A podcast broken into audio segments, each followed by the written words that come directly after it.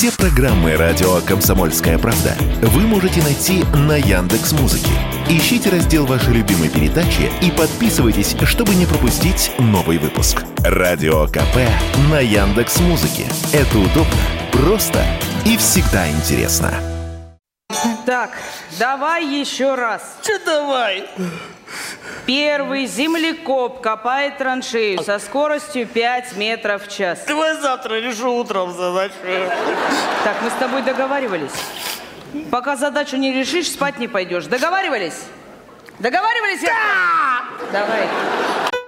Это фрагмент юмористического шоу «Уральские пельмени». Стендап о мучениях родителей при выполнении детьми домашнего задания. Этим мучениям хотят положить конец депутаты. Вице-спикер Госдумы Владислав Дованков выступил с идеей отменить домашние задания для школьников. По его словам, это мировой опыт. Разгрузка детей и учителей пойдет на пользу всем. Согласно исследованию, больше половины российских родителей делают уроки вместо своих детей.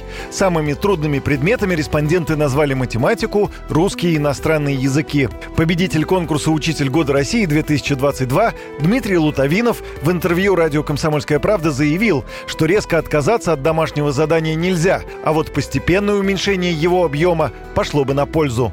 Наша школа, она долгое время зиждилась буквально на том, что дети, естественно, дома тоже много делают. Нам в свое время даже говорили, что ребенок на уроке запоминает лишь 20% информации, а остальные 80% он берет э, сам во время выполнения домашнего задания. Если отменить домашнее задание прямо сразу, мне кажется, что это очень сильно сломает ту систему, которая была. И которая была построена, в частности, на том, что дети выполняли домашнее задание еще и дома. Поэтому попробовать попробовать и начать, ну, например, разгружать каким-то образом детей, не задавать домашнее задание по каким-то предметам, ну, не знаю, например, по изобразительному искусству или по мировой художественной культуре. Это, мне кажется, вполне себе адекватный шаг. Но вот полностью и сразу с места в карьер отменить домашнее задание, ну, мне кажется, что это будет расхолаживать сразу прям детей, поэтому постепенно можно, и тенденция действительно хорошая. Конечно, освободить часть времени на кружки, на полезные занятия, на какое-то саморазвитие для детей и для педагогов здорово.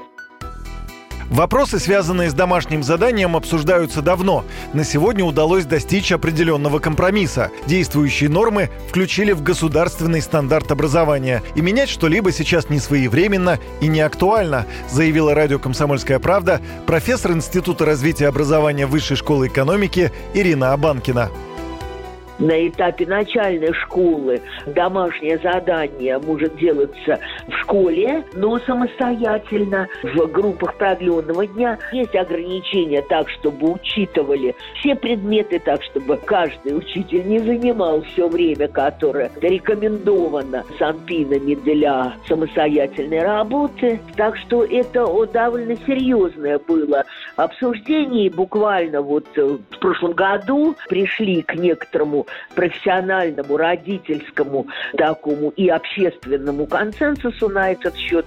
Поэтому я думаю, что вот здесь вот пересматривать эти вопросы, мне кажется, несколько несвоевременно. Предложение отказаться от домашнего задания звучит не впервые. Еще в конце 2019 года тогдашний губернатор Белгородской области Евгений Савченко выступил с таким предложением. На эти мысли губернатора натолкнуло видео со стендапа, с которого мы и начали наш сюжет о мучениях родителей при выполнении детьми домашнего задания. Глава региона тогда заявлял, что домашние работы – плохая многолетняя привычка, травмирующая и ученика, и родителя. Юрий Кораблев, Радио «Комсомольская правда».